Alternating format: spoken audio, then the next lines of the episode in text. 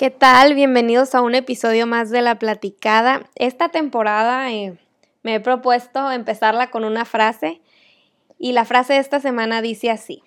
La definición del éxito es muy simple. Se trata de una persona ordinaria con una determinación extraordinaria.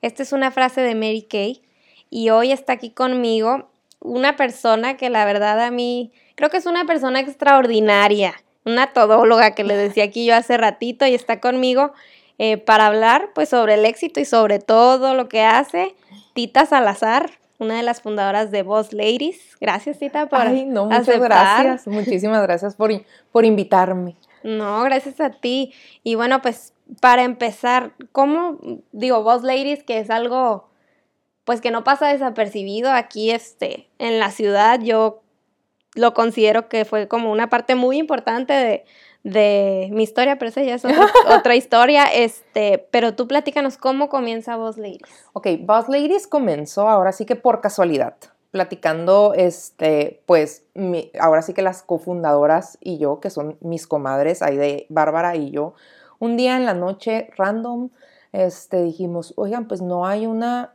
posibilidad para que nosotras hagamos como un, club petit para podernos recomendar y teniendo amigas con negocio, pues dijimos, hay que buscar una manera pues de buscar impulsarnos nuestros negocios, los de ellas, en un ambiente de confianza. Pues pasó de que, ay, sí, un día en la noche, pues hay que abrirlo un jueves. El viernes ya dos mil personas, el sábado tres mil, el domingo, entonces, el domingo pues más, ¿no? Entonces, ese mismo fin de semana dijimos, bueno, pues, ok, parece que esto ya no fue petit comité, entonces vamos a ver qué vamos a hacer. Entonces ahí fue donde decidimos este, crear una plataforma con el objetivo de, de, apoyar, impulsar y pues ahora sí que empoderar marcas y no solamente la marca de la emprendedora, ¿no? Sino a la emprendedora ahora sí que de manera integral, ¿no? En su parte personal, en su en su parte profesional. Al final de cuentas, pues somos un todo, ¿no? Entonces, si no estamos bien, si no estamos felices, pues nuestra marca no va a funcionar. Entonces, así fue como empezamos a buscar de qué manera impulsarla y de qué manera innovar, ¿no? Porque probablemente existen muchos proyectos similares en los cuales este, hay pues plataformas en las cuales se pueden ofrecer productos y servicios, eh, o conocer, ¿no? O venta, hay muchas cosas, ¿no? Ahora sí que las redes sociales. Pero esto pues también nos hace buscar de qué manera innovar y buscar de qué manera poder apoyar poniendo nuestro granito de arena, de arena, haciendo la diferencia, ¿no? Que sea algo así. Y esa ha sido nuestra misión desde hace ya dos años. Y pues así seguimos en la búsqueda de a ver qué otra locura se nos ocurre para pues seguir con el objetivo, ¿no? Que es ese totalmente, apoyarnos, tenemos toda la idea y somos ahora sí que es nuestro lema casi casi de juntas somos más porque realmente creemos que unidas podemos ser muchísimo, ahora sí que súper fuertes, ¿no? Las mujeres. Sí, son bastantes. Ahorita en cuanto... Estamos... Uh, yo creo que para mañana ya somos las 20 mil mujeres dentro del grupo. grupo. En el grupo somos puras mujeres, ahora sí que ya somos de la región porque ya hay de otras ciudades que también ofrecen sus productos y servicios en el grupo de Mexicali, pero estamos a ocho integrantes de, llegar a las 20 mil. Entonces vamos a llegar a nuestro festejo de, de segundo aniversario con 20 mil mujeres, orgullosamente. Y la plataforma, pues ahí sí, hombres y mujeres nos pueden dar like y pueden ser parte porque no solamente nos gusta apoyar a las mujeres, también al emprendimiento en general, claro que sí. No, aparte pues creció tanto que yo creo que hasta los hombres se quedan como de, claro. ¿y ahora qué? Hemos tenido muchas, ahora sí que intentos de acceso o solicitudes de, de, entrar al grupo de hombres. Pero se queda puras mujeres. Se quedan puras mujeres.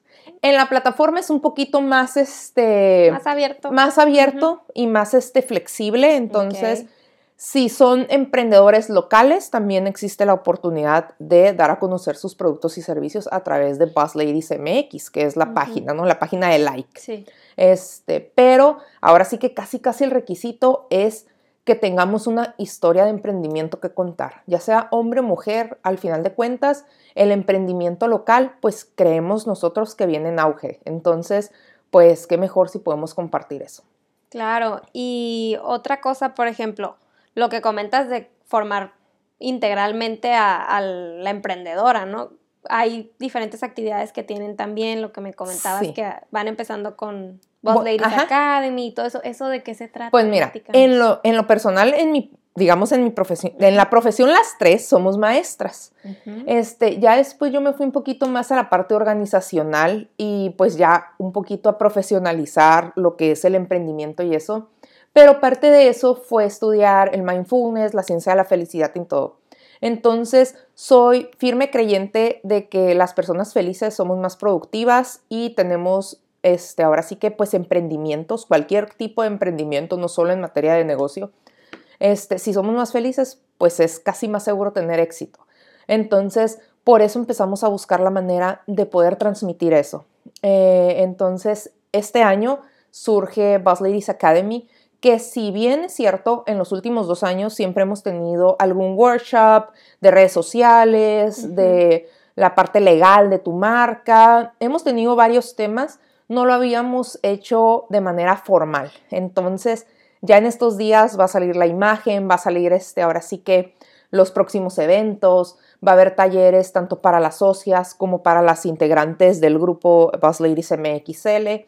Y pues es ahora sí que eh, con el objetivo de darles herramientas, darles herramientas en todos los aspectos. Enfocamos mucho en la parte personal porque eh, sabemos que el manejo de las emociones y de toda nuestra actitud pues es ahora sí que los cimientos pues del éxito y eso se ve reflejado en nuestros proyectos.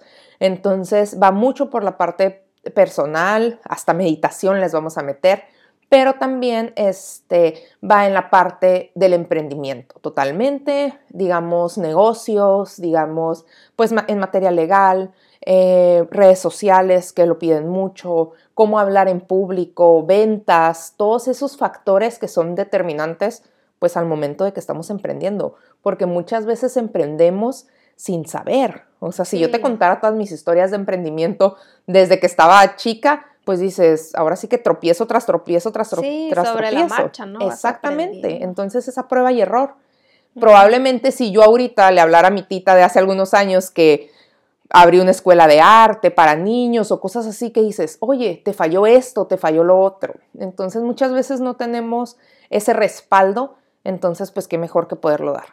Claro, y digo, porque existen otras comunidades, pero yo pienso que aquí en Mexicali fueron las primeras, como, pues o, al menos con esa fuerza. Sí, sí, tuvimos la verdad mucha suerte, probablemente porque existía la necesidad. Cada vez somos más mujeres que emprendemos y, somos más mujeres las que empezamos trabajando desde nuestra casa. Entonces, eh, era una necesidad que se tenía.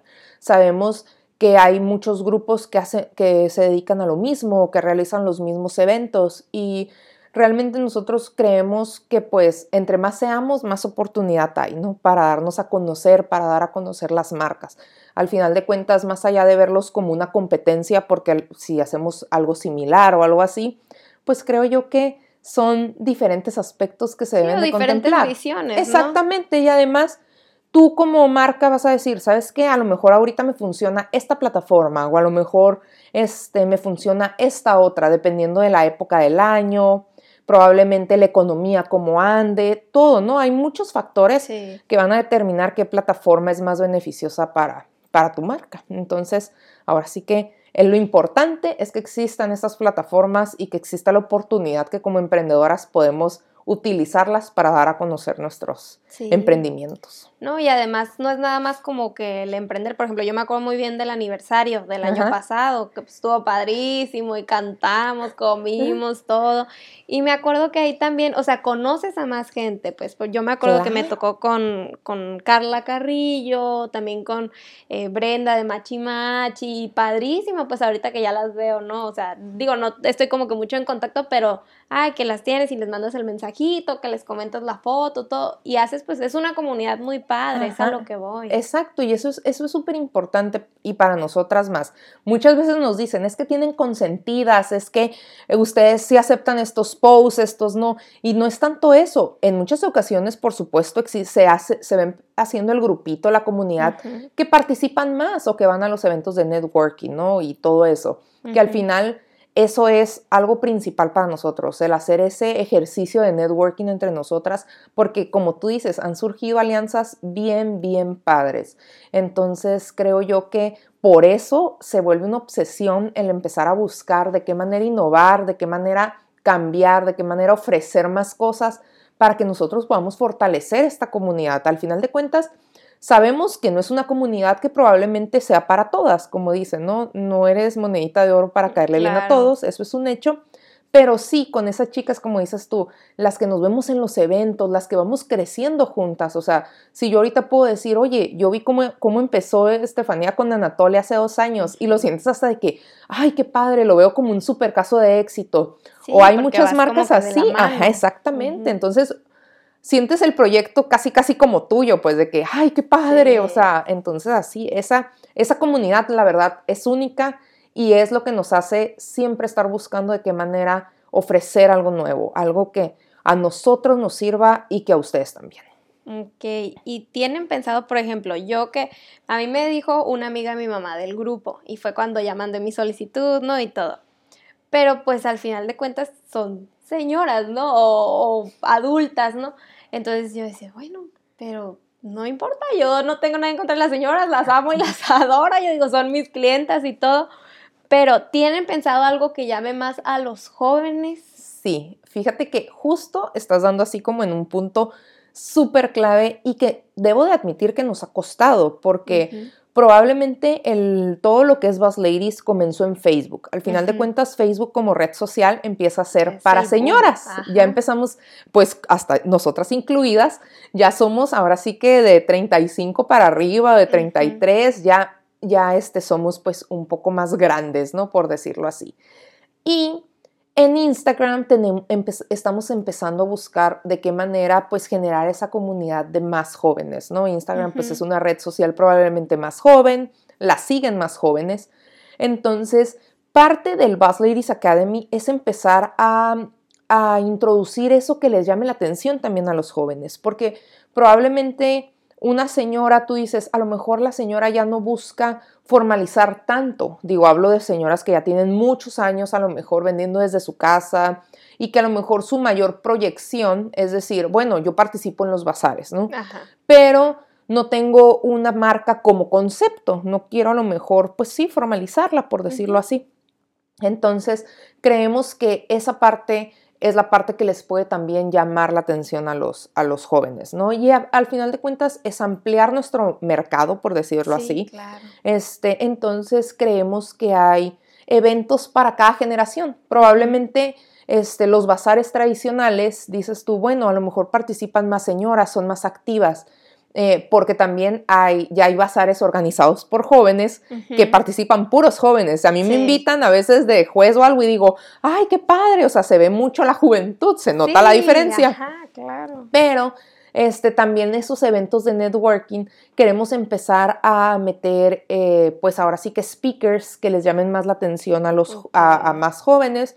Digo, no nos estoy diciendo viejas, conste que me que quede claro que me incluí en las señoras, este, pero sí creo que este es uno de los retos de Boss Ladies porque al final de cuentas los jóvenes son los que ahorita creo yo y tú no me dejarás mentir son los que estamos buscando de nuestros emprendimientos algo más a largo plazo.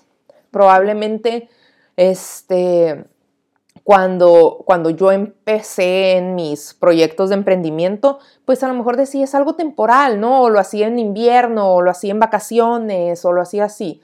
Y ahorita yo veo a los jóvenes que vienen con todo y este, ahora sí que aman su proyecto y lo quieren echar a andar y lo quieren fortalecer y lo quieren, quieren explotar al máximo.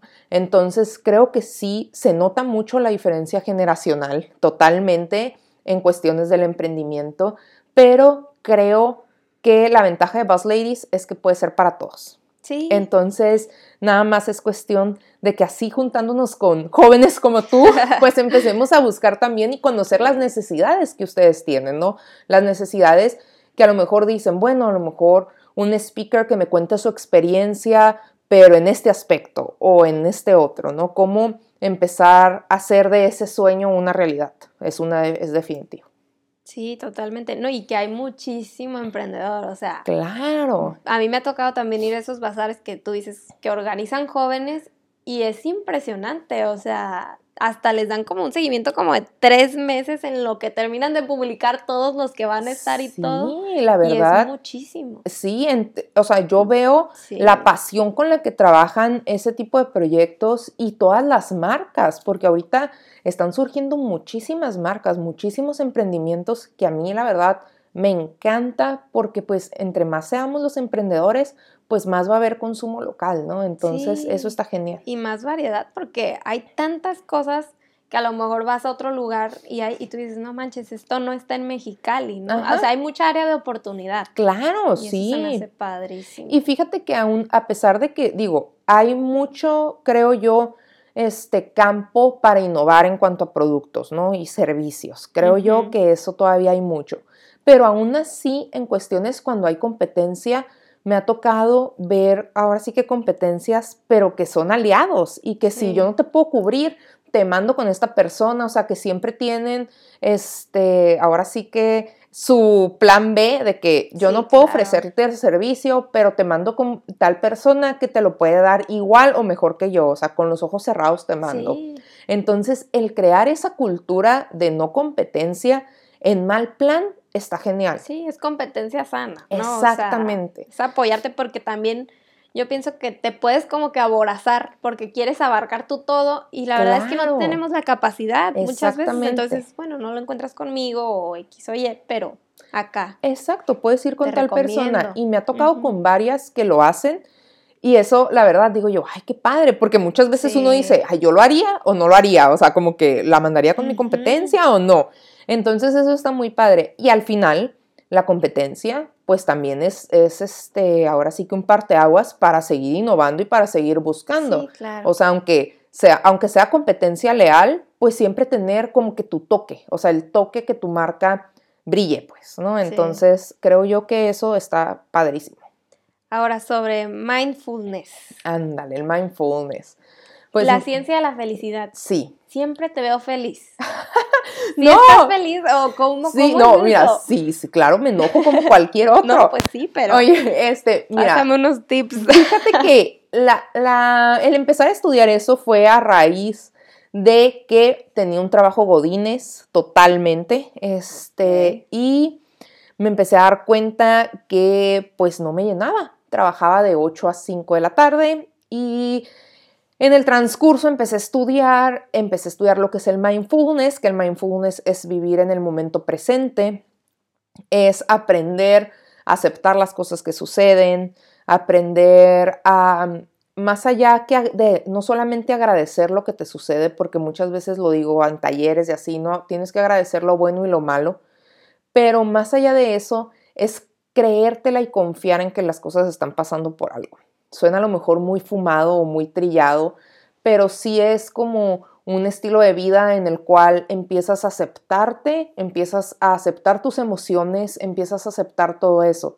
No quiere decir que siempre esté feliz, no, claro que no, me enojo como cualquier otro, soy ser humano, tengo emociones, tengo sentimientos, pero ahora sí que muchas veces ese sentimiento que dices, me enojé y duré tres horas enojada, digo, duré una semana enojada, no, es más, más que nada como saber en qué momento dar la vuelta. No estoy diciendo que no te enojes, claro que no, al contrario, tienes que sentir, tienes que sentir las emociones que te hace pues estar enojado. Y como decimos, muchas veces es cuestión de abrazar la emoción y soltarla, ¿no? Decir, me voy a enojar, me voy a enojar con muchas ganas, pero al momento que lo suelte, ya no voy a tener esa herida o esa cicatriz que me va a hacer seguir, seguir volviendo a ese momento. Entonces, es este también de repente tomarte tu momento de relax y de decir, hoy no quiero saber nada de nadie, hoy quiero desconectarme. Todo eso se vale, Pero como te digo, el aceptar tus emociones es como abrazarlas, sentirlas y soltarlas, que no te, que no te dañen, que no te generen apego a ellas. Entonces, eso creo yo que es más que nada también el objetivo, vivir al momento presente sin apegos de lo que te esté pasando. O sea, si te enojas, poder soltarlo. Si estás muy feliz, poder soltarlo. Porque tampoco todos los extremos son malos. Andar enojado en extremo y andar feliz también. Porque luego parece uno que anda en las drogas y también tomas decisiones muy malas andando demasiado feliz. Entonces, el buscar ese equilibrio creo yo que es tarea de todos los días. Ahora sí que una de las misiones más grandes que tenemos como seres humanos es, es buscar la felicidad y, y, es algo pues bien subjetivo, ¿no? Porque probablemente lo que me hace feliz a mí no te va a hacer feliz a ti. Entonces la realidad del mindfulness es parte de que debemos de ser felices con lo que tenemos y como lo tenemos y aprender a aceptar el aquí y el ahora y no estarnos frustrando por lo que va a pasar a lo mejor en dos años o en X cantidad de meses. Este, empezar a a disfrutar y a vivir, porque muchas veces en la rutina nos come, este, vivimos acelerados, vivimos... Sí, que ya ni disfrutas. Ya ni disfrutas, ni sabes lo que pasó. Simplemente si vas en el carro no escuchas qué pasa alrededor por estar tú en tu rollo y por venir frustrado, o cuando duermes, que no descansas, el sueño reparador que muchas veces pasan días y no lo sentimos, pues esa es la idea, ¿no? El podernos desconectar un poquito de la parte negativa del día a día y empezar a disfrutar, empezar a ver lo bueno. Es, es difícil, no es fácil, pero, y como te digo, todos recaemos, o sea, es, así de que un día quiero tirar todo y, eh, y, el drama, claro que llega, pero es más fácil soltarlo, eso sí. Ok, y hace rato también comentabas que la gente feliz o más bien como que pone realmente, pues, ¿cómo se podría decir? Su entusiasmo, su alegría en lo que hace es más exitosa. Mira, esto de manera totalmente personal, de manera personal, este, creo que atraes lo que proyectas. Sí, creo firmemente en que todo lo que tú proyectas, todo lo que tú das, se te regresa. Entonces, si vivimos con envidia, si vivimos con el objetivo de fregar al otro, si vivimos con todo eso, pues las cosas no nos van a salir. Entonces, ¿por qué no ser amigos? O sea, suena bien trillado y suena muy de que, ay, sí, ahora resulta que eres la persona más buena del mundo. No es cierto, o sea, claro que no. Pero sí, sí podemos ahora sí que vivir felices con lo que tenemos sin estar queriendo fregar a los demás. Creo yo que es algo muy este, esencial. Y, y parte de ser infelices es eso, es, es nuestra relación con los demás, porque muchas veces es bien fácil envidiar, es bien fácil decir, pero yo lo podría hacer mejor, es bien fácil competir, o sea, entonces, pues por ahí no va la cosa, ¿no? Al final de cuentas, todo eso es proyección de que no estás contento contigo mismo, entonces, si empiezas a trabajar en eso, si empiezas a trabajar en tu propia felicidad, uno, te va a valer lo que haga la demás gente si así haga lo mismo que tú, te va a valer, no te va a importar. ¿Por qué? Porque tú vas a estar enfocado en hacer bien las cosas y en buscar ahora sí que la misión de tu proyecto pues llegue a dar un resultado, ¿no? Más allá de lo que los demás digan o hagan. Y, y también pues se va a ver reflejado directamente en tu emprendimiento, porque le vas a estar echando tantas ganas y le vas a estar echando tanto el corazón que solito va a brillar. Así es sencillo. Y pasa algo, cuando haces las cosas, digo, te, digo, suena muy loco, a lo mejor muy fumado, pero cuando haces las cosas con buena vibra, es mucho más probable que te funcionen. Y uno, y uno dice, ay, no, ¿cómo? Eso no existe. Claro que sí, somos energía, nosotros, nuestros proyectos, todo. Entonces, totalmente la energía que tú le pongas a tu proyecto y la energía que tú le pongas a los proyectos de los demás es o sea, se va a ver reflejado en el éxito de tu proyecto, por supuesto. Y el ser feliz, no voy a decir que a lo mejor alguien que tenga muchos problemas no pueda ser exitoso. A lo mejor dices, bueno, tiene que trabajar. Sí, pero como canalizarlo pero bien. Pero canalizarlo bien, claro, claro, claro. Y aprender a.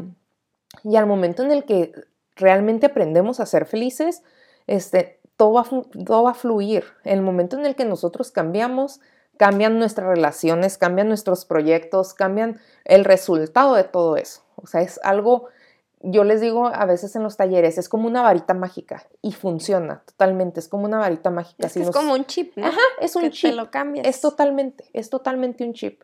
Y es algo inevitable, que es probable que cuando tú andes tan feliz haya garrapatas energéticas que te quieran atacar en tus proyectos, en tus planes y todo eso. Claro que sí, es normal. Pero ahora sí que dejas que los perros ladren.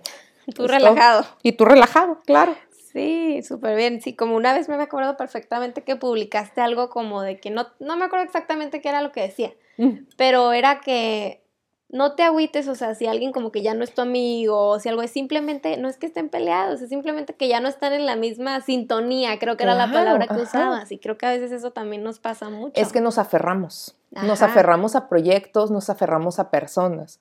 Que porque si es mi hermana, mi prima, mi tía, mi conocida, mi amiga de hace mil años. Sí. Y, y justo como decía esa publicación, mm, más o menos lo recuerdo, ¿no? No, no quiere decir que vas a dejar de querer a la persona No. o que vas a dejar de amarla cuando es, un, es ahora sí que alguien demasiado cercano. Eso no, no quiere decir eso. Simplemente en el momento en el que tú estás viviendo, su energía y la tuya no son compatibles. Entonces hay que aprender a dar ese paso, a decir, ¿sabes Ujú. qué? Ahorita no estamos en la misma sintonía y hay que ser maduro. Cuesta mucho, pero hay que ser maduro para decir, ahorita no podemos estar juntos. Y, después podemos volver a, a agarrar la Sí, y agarrar el pari. Claro, Sí. sí. aplica en todo y te digo. Y también con los proyectos. Llega un momento en el que debemos de decir, ¿sabes qué? ¿Hasta dónde me está desgastando este proyecto energéticamente? O lo tengo que soltar. Y no pasa nada. La realidad es que no pasa nada. Sí, Y- es uno más que nada lo que trae en la cabeza, ¿no? Exactamente. Y Ujú. que somos especialistas en darle vuelta y vuelta y vuelta y vuelta a los problemas. Sí. Es lo más sencillo y que no nos deja dormir o que nos hace despertarnos temprano. Pero la realidad es que no pasa nada. Sí, fíjate que a mí, mi papá siempre me dice eso. Me dice, mira, hija, si tú un día te cansas, te... Digo, tampoco como que, ay, hoy amanecí cansada, ya no quiero nada, ¿no? Pero, o sea, sí dice como que si tú un día te cansas o dices, sabes que ya no quiero esto, ya no va conmigo, dice, pues ya se verá qué se hace, pero no, o sea, que precisamente eso, que no te aferres, porque a veces eso es lo que más te desgasta. Exactamente. Obviamente sabemos que hay veces que uno dice, ¿sabes qué? O sea, tienes que trabajar y tienes que trabajar todos los días, por supuesto, Sí, llevar un proyecto. la toalla a la Ajá, claro, sí, no, no, ajá. no. Claro que para llevar un, a un proyecto un- a éxito, pues tienes que hacer mucho y te tienes que desvelar muchas veces y madrugar muchas veces y muchas veces trabajar gratis. O sea, hay mil cosas, ¿no? Que Sí. uno tiene que hacer y que tienes que ser como muy, pues, matado en eso. Pero debemos de saber en qué momento decir, ¿sabes qué? De plano ya no se puede, ya tenemos que dejarlo. O cuando hay a veces factores externos que no dependen tanto de ti, pero que dices, sí, ya, hasta aquí la dejamos, ¿no? Este, y en cuestión de las personas, pues es igual. Hay algunas a las que les podemos echar más ganitas y hay otras que no. O sea, es algo probablemente que dices, ah, bueno, pues ahora me estás cambiando las cosas, pero no, simplemente es cuestión de empezar a aprender en qué momento decir ya no se puede. O sea, es todo. Y, y, el, y el, meternos ahora sí que ese chip en la cabeza de no pasa nada. No pasa nada si un día cierras un negocio o si un día dejas de trabajar en un lugar. No pasa nada, al final de cuentas. Porque cuando ya te está quitando tu felicidad, ya cuando te está quitando esa pasión con la que tú lo estabas trabajando, ahí es donde tú debes de decir bye. O sea, al final de cuentas, eso es lo que te va a decir. O sea, más allá de los factores externos, el factor interno va a ser lo que tú vas a decir. Sí. Esa lucecita que dices, uy, sabes que cuando abro mi negocio siento de que no manches, o sea, viene a buscarme la gente por este servicio. No, pues qué padre, pero ya el momento en que esa lucecita se apaga, ahí es donde ya se deben de tomar decisiones. Sí, uno mismo sabe, ¿no? Claro, sí, sí, sí, porque eh, te- como te digo, es también eso es bien subjetivo. Puedes decir, ay, pues qué tanto tiempo le voy a dedicar. No, pero si tú lo sigues trabajando con pasión y con todo el amor y todos los días, aunque te cueste levantarte y aunque te cueste dormirte tan tarde y dormir pocas horas y todo, cuando uno lo está haciendo con toda la pasión, no te cuesta. Pero ya cuando empiezas a patear el bote, ya es cuando dices, Sí. ya no puedo Sí. como dices, o sea, no es, Ajá. no es tirar la toalla a la primera, es tirarla en el momento que se acaba la pasión por el proyecto. Totalmente. Y ahora, porque también siento que está como que el extremo, ¿no? Ajá, claro. En el que tú dices, ay, desde un principio, o no desde un principio, pero hay, no que no seas tan persistente, pero hay algo que al, a veces le tienes como tanto amor a un proyecto, pero que ya no te va a dar más. Claro, Y que ahí es donde, sigues ahí como que, que con donde la te en digo, los ojos. ahí es cuando este, empiezas a tener que evaluar también los factores externos. Probablemente si aplica el local donde estás, si aplica la gente, los clientes, qué tanta proyección estás teniendo, qué tanto te buscan las personas. Digo, si vamos a eso, la realidad de emprender es que emprender es bien difícil. Entonces, el hacer todo ese negocio, toda esa ahora sí que planeación de negocio, muchas veces realmente qué tantos la hacemos, que generalmente no hacemos un plan de negocios No. cuando empezamos a emprender.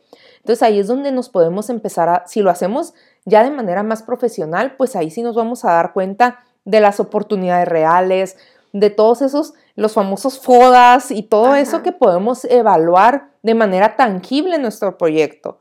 Pero si no lo hacemos así, muchas veces tiene que ser, ahora sí que la espinita que uno trae adentro, la pasión que uno trae adentro y la intuición, o sea, de decir, lo amo este proyecto y todo, pero lo puedo dejar un poquito en stand-by en lo que surgen estas otras cosas. A lo mejor un proyecto se puede dejar en pausa si en un momento dado no te está funcionando y retomarlo, como platicábamos hace ratito. Hay veces que tienes que decir, ahorita lo voy a dejar en pausa porque ahorita no puedo con todo y lo retomo cuando se pueda, cuando le pueda invertir a lo mejor el tiempo, el dinero o todas esas cosas que sean necesarias para volverlo a echar a andar. Pero si ya de plano decimos no va a funcionar, tener las agallas de decir hasta aquí se acabó, hasta aquí quedó, pues ahora sí que son de las más grandes agallas que puede tener un emprendedor. Eso, eso es definitivo. Sí, que luego te cuesta más Claro. seguir ahí que... Sí, sí, claro. Sí, no está, está café. Sí, totalmente, totalmente. Ahora, y ya para ya medio llegar al final, con esto del mindfulness, ¿cuáles serían como unos tips? A ver, porque yo la verdad soy geniuda a veces. yo, yo sí soy geniuda a veces.